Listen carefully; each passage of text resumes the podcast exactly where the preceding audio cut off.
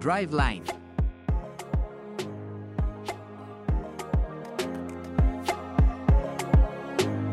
Muy buenas tardes, noches o días, amigos de Driveline MX. Aquí los estamos saludando desde la cabina de Contrarréplica.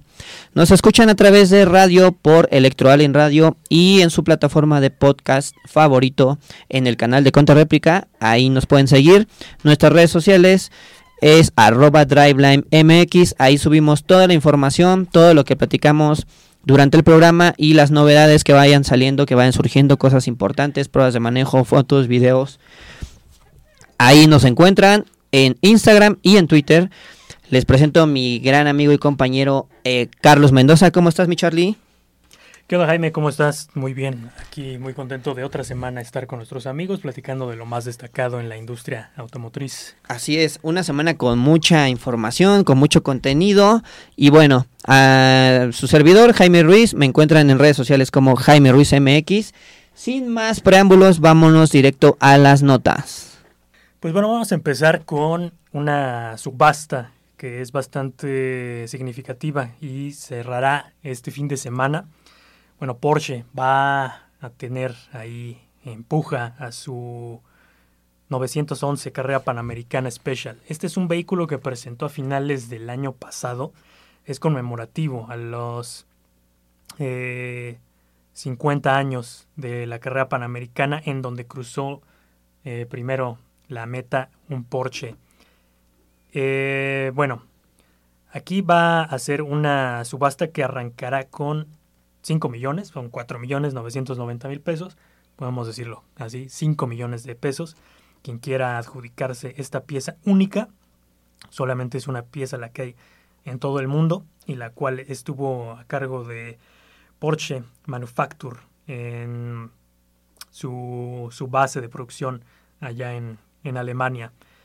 Eh, bueno, aquí va a haber algunos detalles muy significativos en este vehículo en donde bueno, van a estar los asientos, bueno, eh, con un distintivo de carrera panamericana, el casco, eh, algunas etiquetas en las puertas de lo que fue también aquella carrera panamericana y de lo que fue ANA, la Asociación Nacional de Automovilistas.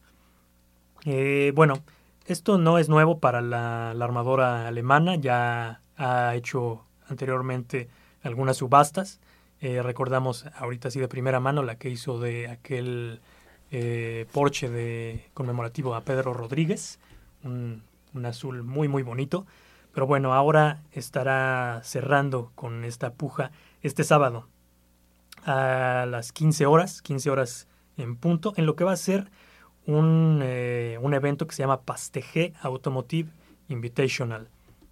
Bueno, ahí va a haber este, algunos otros autos clásicos, y donde van a poder pues ver algunos otros eh, vehículos conmemorativos en la historia del, del deporte motor.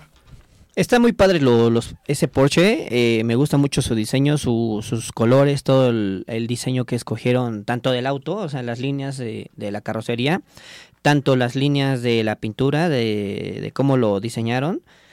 Tiene un diseño muy característico de, de, los mexicanos, ¿no? O sea, como que sí, el, el, el color, eh, el, hasta el número, ¿no? El número, todo eso, como, que sí tiene bastante simbología, bastante eh, sinergia con la, con la carrera panamericana, que es una de las carreras más importantes de, de, México, ¿no? Exactamente, es un, el número 11 en ambas puertas, es un color azul, un azul marino, un azul muy, muy fuerte y los interiores van a estar todos en gris.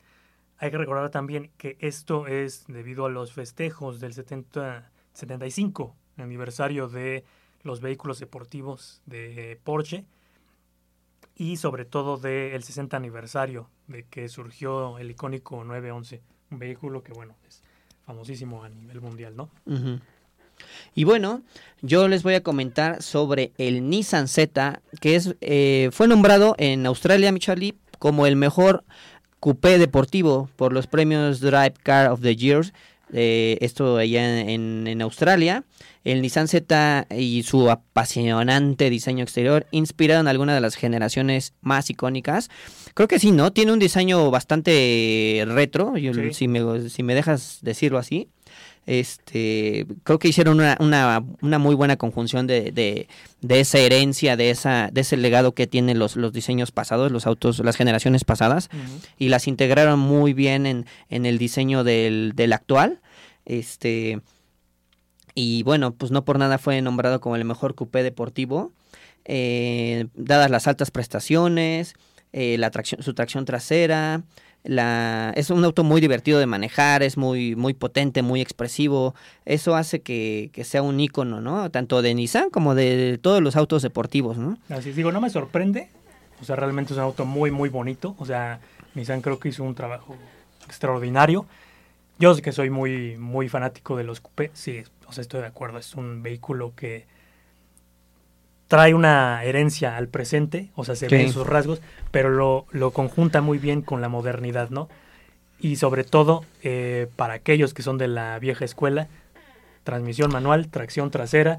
Ya no hay un motor naturalmente aspirado, ahora es un motor turbo, pero que le saca muchísimo el jugo a todas las prestaciones que Sí, el diseño que lo puedes describir como clásico y moderno a la vez, ¿no? Sí, exactamente. Eh, creo que fue una buena decisión del, del, jurado, esta séptima generación del emblemático vehículo. Eh, el Nissan Z, te digo, eh, lo tuvimos la oportunidad de manejarlo en una prueba de manejo ahí en una pista, en, aquí en, cerca de la Ciudad de México. Y el manejo es emocionante, o sea, te entrega el máximo desempeño, la caja de cambios responde muy bien, ya sea que seas uno de esos puristas de la conducción, creo que te bajas muy contento del auto. Sí, sin duda. Y bueno, pues eh, vamos más adelante a seguir platicando de este Nissan Z. Y ahora vamos a las pruebas de manejo. Recuerden que nos pueden seguir por Driveline MX en Instagram y en Twitter. Regresamos más adelante.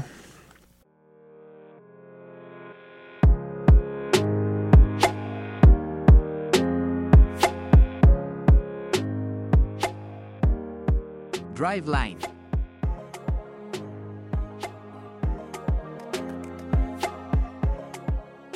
Y bueno amigos de Driveline MX, ya estamos de regreso aquí. Recuerden que nos pueden escuchar por nuestra nuestras plataformas de podcast en el canal de Contrarréplica y también por Electoral en Radio. Ahí transmitimos en vivo y cuando, no, cuando ustedes gusten nos pueden escuchar en, en podcast, ya sea en Google Podcast, en iTunes, en Spotify.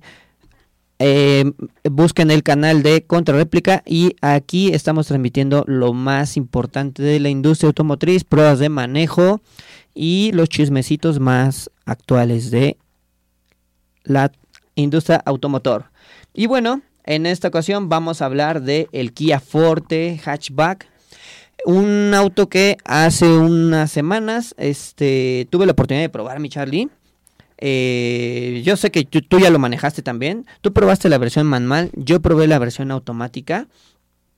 Y es un auto que te sorprende, que te enamora, que te que sí trae ese feeling, ese saborcito eh, deportivo. Eh, no importa la carrocería o la motorización, la transmisión que tú manejes. Eh, es un auto muy completo, tiene, eh, tiene 201 caballos de fuerza, 6.000 revoluciones por minuto, tiene un buen rendimiento, 17, hasta 17 kilómetros por litro. El, en la tecnología, el diseño, bueno, hablemos del primero del diseño. El diseño exterior es, es bastante agresivo, bastante este, imponente. Esas líneas rojitas que trae me gustan mucho. Eh, los rines, los rines, estos rines bitono que trae eh, son bastante interesantes. los faros, también los faros, eh, esos, esos detalles como que son muchos faros a la vez, se ven bastante, bastante novedosos. Y también algo que me gusta es su, su doble salida de escape, ¿no? Está bastante, creo que bastante deportivo, ¿no? Podríamos decir que tiene una esencia deportiva eh, si bien mencionas, yo tuve la oportunidad de probar la, la versión manual, que bueno, más adelante les estaremos también platicando cómo nos fue, pero también recuerdo en la, en la versión automática, muy buen manejo. Eh, lo probamos con, con, la marca recién cuando lo lanzó en el país ya hace algunos meses y si recuerdo un manejo eh, bastante, bastante confortable, bastante eh, fluido. Sí, se, se maneja bien. El, también el, algo que caracteriza mucho es el, diseño también del interior, eh, desde los detalles así como que en los pedales eh, vienen en aluminio, o sea, le da como un feeling más deportivo. Es un auto que sí tiene bastante tecnología, que sí tiene bastantes asistencias, pero que no pierde ese feeling, ese esa sensación de manejo que traes y que no que quieres dejar de un lado cuando traes un coche deportivo, ¿no? O sea, quieres tener más más eh, más, más eh, 5, 4, 3, 2. Quieres tener más, un manejo más, este, más crudo, ¿no? Como más, este, natural.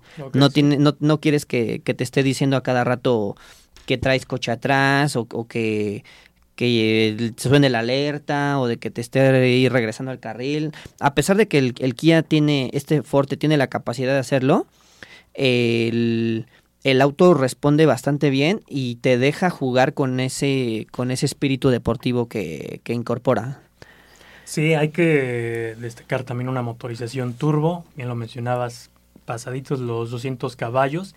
Creo que es más que suficiente para una conducción eh, divertida. Creo que en ciudad pues, no necesitas más y en carretera es suficiente. O sea, vas a poder disfrutar muy bien tu vehículo el espacio también me parece que pues, es importante. Van hasta cinco pasajeros, creo que todos muy cómodos, ahí no, no hay ningún tema, hay una comodidad destacada. Y en, en la parte de la tecnología, el infoentretenimiento, igualmente, ¿no? Una pantalla táctil, pues creo que en, en donde su interfaz es bastante intuitiva, fluida y bueno, tiene creo que elementos para todos los que vayan a bordo, de que lo puedan disfrutar. Sí, sobre todo algo que me gustó mucho y es también que trae paletas, bueno, en la versión automática, trae paletas al, al volante, ¿no? O sea que eso también te deja ese, ese saborcito Más deportivo. deportivo. La, la, suspensión también se adapta muy bien al modo deportivo. Y bueno, en la seguridad pues no, no, no está restando, es, es algo, un, auto muy completo, tiene seis bolsas de aire, eh, la alerta la alerta de cambio de carril, la alerta de que cuando viene un auto por, por detrás y vas a cambiar de carril te, te avisa, la alerta de tráfico cruzado. Por, la alerta de tráfico cruzado es algo muy útil porque a veces pues, eh, con eso sí no puedes ver mucho cuando vas saliendo, por ejemplo, de un centro comercial, de un estacionamiento, y te avisa, ¿no? Si viene una persona o si viene un auto. Este, bueno, me ha servido a mí hasta para mi perro luego o los perros del vecino, pues luego va caminando y ese sí no lo ves. Claro. Y, y te avisa, te avisa. El, me sorprendió que tiene bastante sensibilidad el, la tecnología de, de Kia. Eh, la alerta, eh, perdón, el asistente de arranque en pendientes. Y bueno, en general eh, es un auto muy completo. los rines de 17 pulgadas de aluminio, lo que mencionábamos, ¿no? Los, los faros LED MFR, el quemacocos eléctrico, y bueno, ya incorpora cargador inalámbrico y bueno, lo que decíamos, ¿no? El, el, toda, la, toda la tecnología que nos da la seguridad de, de las asistencias de HADAS.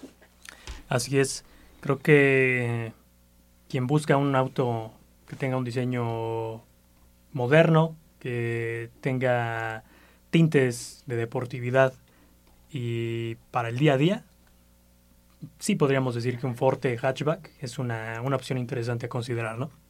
Sí, hay tres versiones, la versión EX, la versión GT Line y la versión GT. El precio arranca desde los 423.900 pesos. Y bueno, pues ya incluye la garantía de, la famosa garantía de Kia, ¿no? De defensa, defensa de 7 años. 7 años, así es.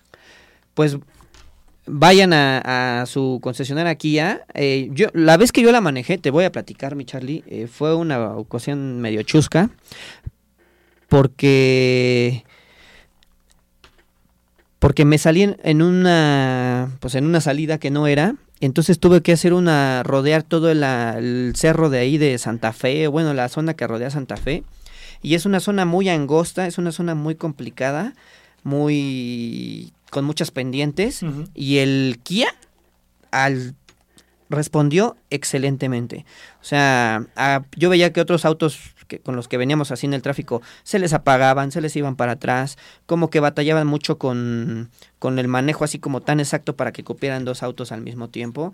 Y no, yo no tuve problema, a pesar de que era el segundo día, tercer día que tenía el auto conmigo, pude manejarlo y pude sacarlo este sin ningún problema ayudado por las tecnologías y, por el eh, por la potencia y por la por todo lo que te respalda en, este hatchback, ¿no? En este Ford. Ahí creo que es lo que más agradece el conductor, ¿no? Que se compre un vehículo que al final pues le, lo respalde. O sea, todas las asistencias de manejo, que sea un, un motor que responda en escenarios complicados, en donde más allá de, bueno, y creo que lo estamos viendo, ¿no? Por eso hoy abundan prácticamente en un 80-90% de las transmisiones automáticas, la gente busca un, manejo cómodo, confortable, que, disfrutes tu auto y que aún haya tráfico, pues no sea una pesadilla y puedas ir con tu vehículo sin ningún problema. Sí. Pues bueno, a mí Charlie, tú también traías una prueba de manejo. Es... De Toyota. Vamos A, a reseñar aquí lo que es Toyota Rise. Es esta SUV mini de la armadora japonesa. Y es con la primera que llegó aquí al, al país en esta eh, nueva apuesta, o buena apuesta que retoma Toyota con las SUV eh, Mini. En lo particular, yo creo que es un vehículo que para ciudad eh, muy completo. Tienes una motorización pequeña, sí, es un litro, es un motor turbo, turbo de un litro, son 97 caballos y 103 libras pie, pie de torque. Eh, interesante también, es una tracción four-wheel drive. Y para mí, yo te puedo decir que lo manejé eh, toda una semana en distintos escenarios de la ciudad.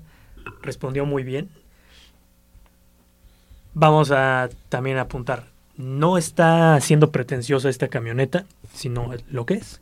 Es un vehículo muy práctico, de un diseño interesante. A mí me gustó el diseño. Se ve, se ve bonito. Se ve muy padre, sí. Se ve bonito, se ve futurista. Y que te, te da eso, ¿no? La practicidad. El poder moverte a todos lados, poderte estacionar en cualquier eh, espacio que encuentres. Se estaciona muy, muy fácil. Además vas con, con bastante, bastante estilo, ¿no? Eh, tiene una seguridad bastante buena, son seis bolsas de aire de, serie. Tiene frenos ABS. Y creo que eh, ya sea para ti o para los acompañantes que, que lleves, no se dejen engañar por el tamaño. Van todos bastante bien y tiene un desempeño bastante bueno. Algo que me gusta mucho es, por ejemplo, en, ese en esa camioneta que es de un tamaño compacto, que ya incorpora rines de 17 pulgadas, ¿no? esos rines ya los vemos en camionetas, bueno, en autos, en productos mucho más grandes. Inclusive hay camionetas más grandes que tienen rines más chicos. Exactamente. Creo que son, son detallitos, ¿no? En el exterior que le suman. Sí, como dices, ¿no? Unos rines de 17 que le vienen, le vienen bastante bien, un diseño muy bonito. Particularmente aquellos siempre eh, decimos, ¿no? Señalamos una SUV y te imaginas un vehículo más grande, no te imaginas estos vehículos mini, pero que al final es una...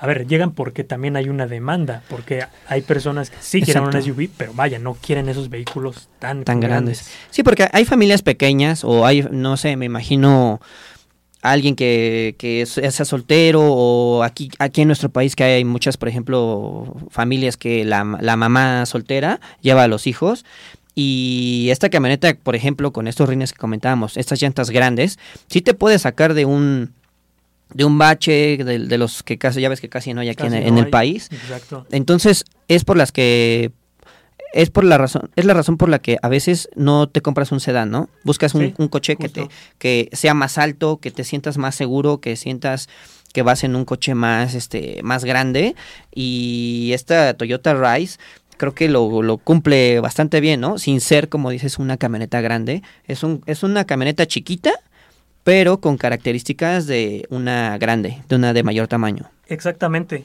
Eso creo que es lo que más llama la atención, ¿no? O sea, es como simplemente tomar eh, una camioneta mediana y reducirla en, tamaño, pero conserva esas características como si fuera un vehículo eh, más grande. más prominente. Porque sí se ve eh, una carrocería eh, con, musculatura, sobre todo en el cofre lo, llegas a notar, y que como apuesta de diseño, digo, no, no he visto algo muy similar en el mercado, entonces también por ahí es un plus, ¿no? Tienes un vehículo muy peculiar, muy práctico, obviamente en los consumos te va a dar consumos increíbles, a nosotros nos estuvo promediando cerca de unos eh, 14.7, casi llegando a los 15. Pues es que tiene motor de un litro.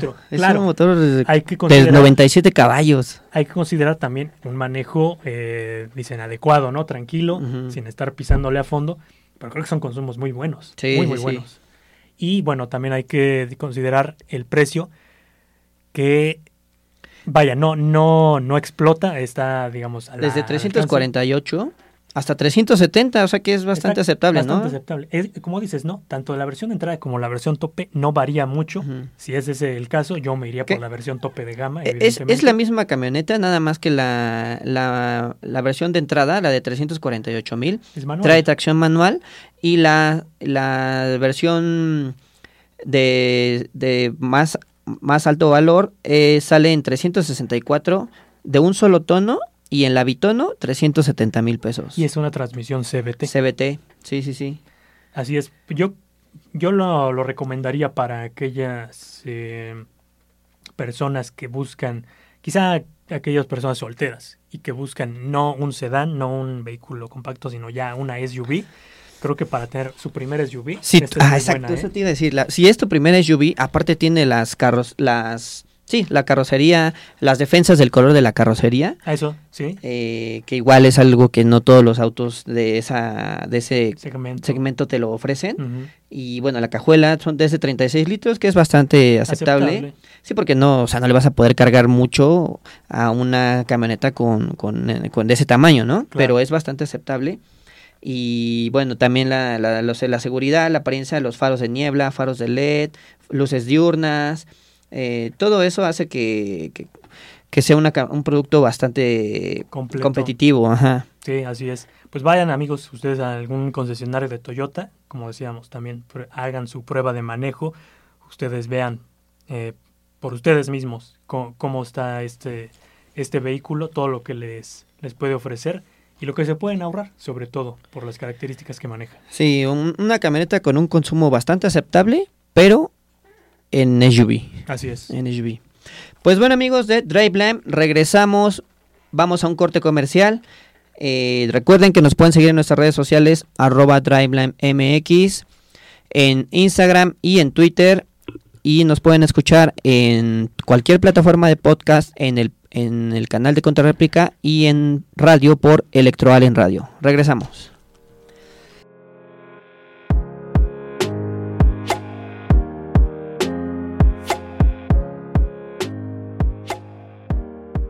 Driveline.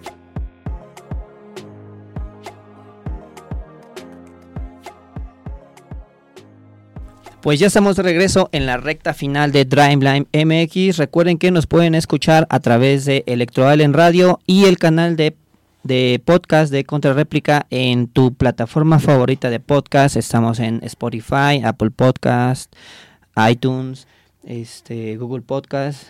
Y bueno, mi Charlie, eh, este fin de semana pasado fue el WEC, el Rally México, fue la fecha del WRC aquí en nuestro país eh, y ganó el equipo Toyota. Qué sorpresa, ¿verdad? Pero bueno, sí, hay que destacar lo importante es que regresó el rally a México. La última vez fue recién cuando inició la pandemia.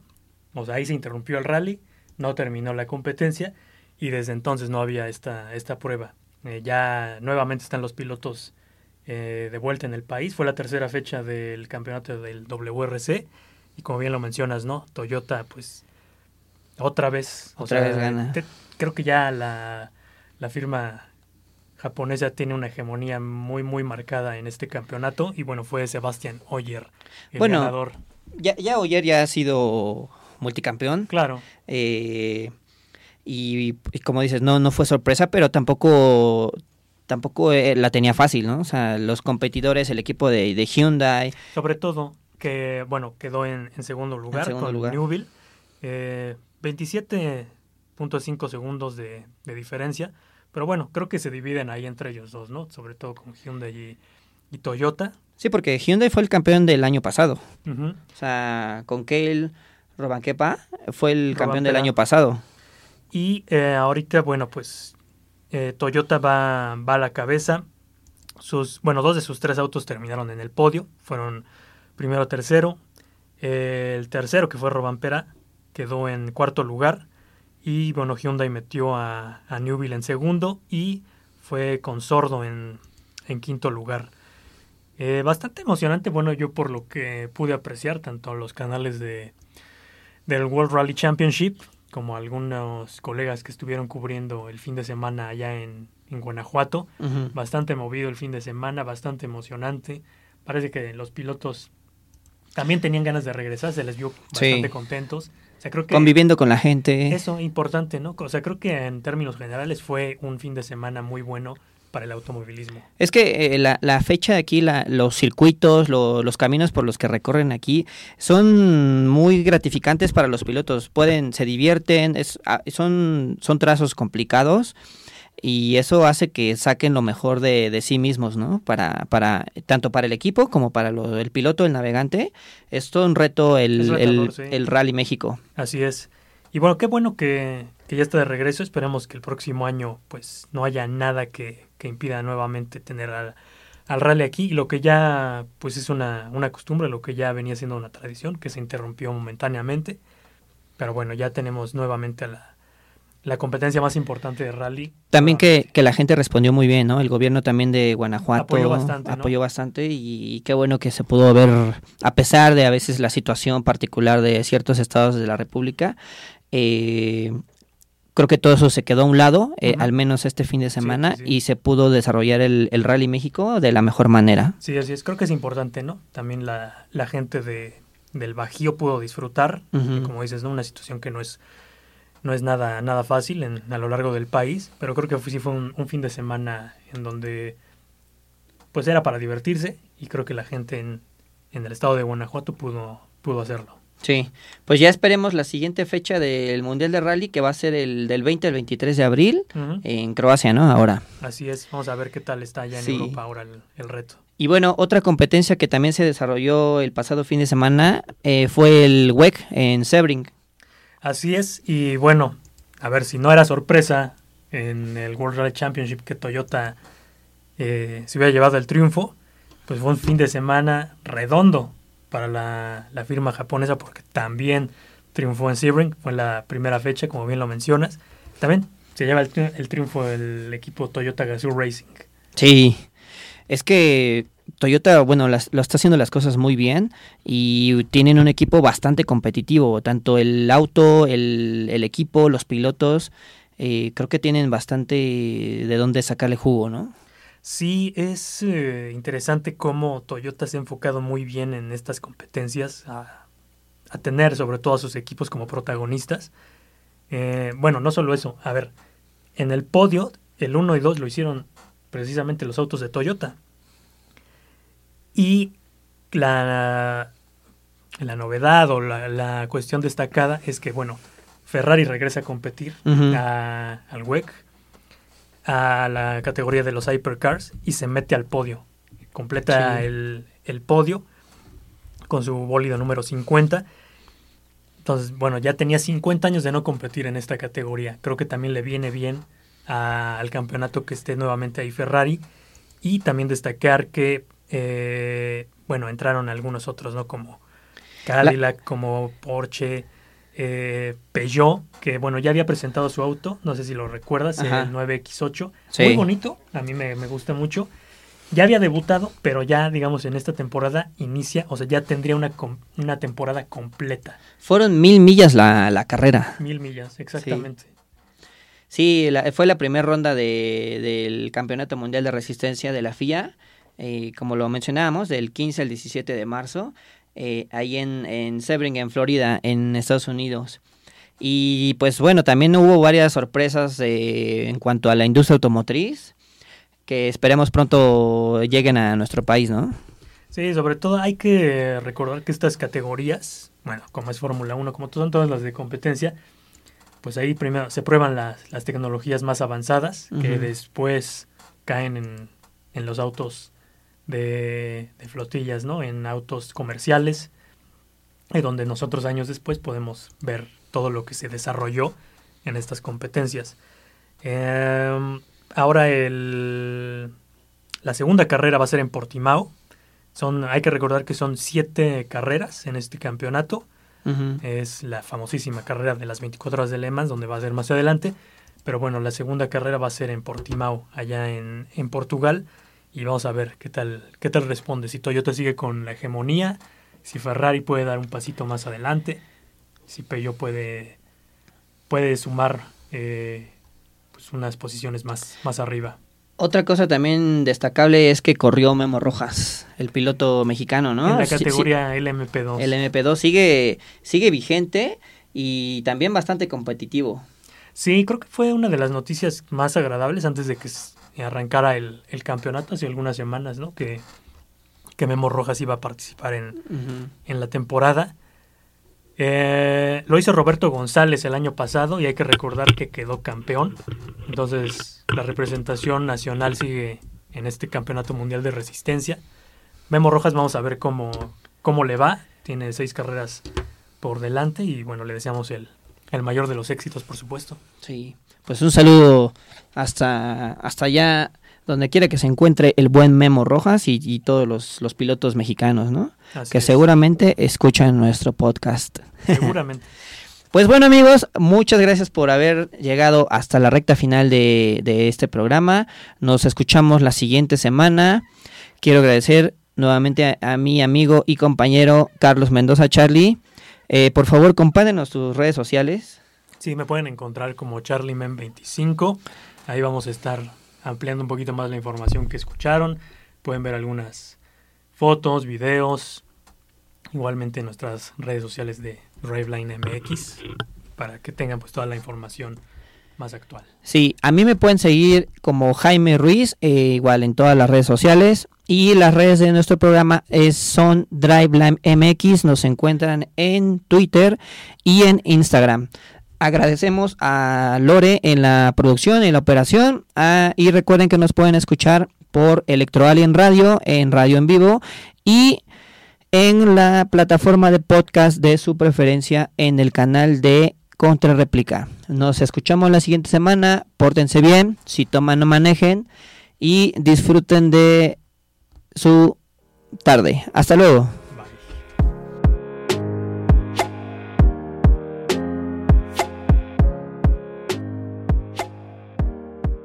Driveline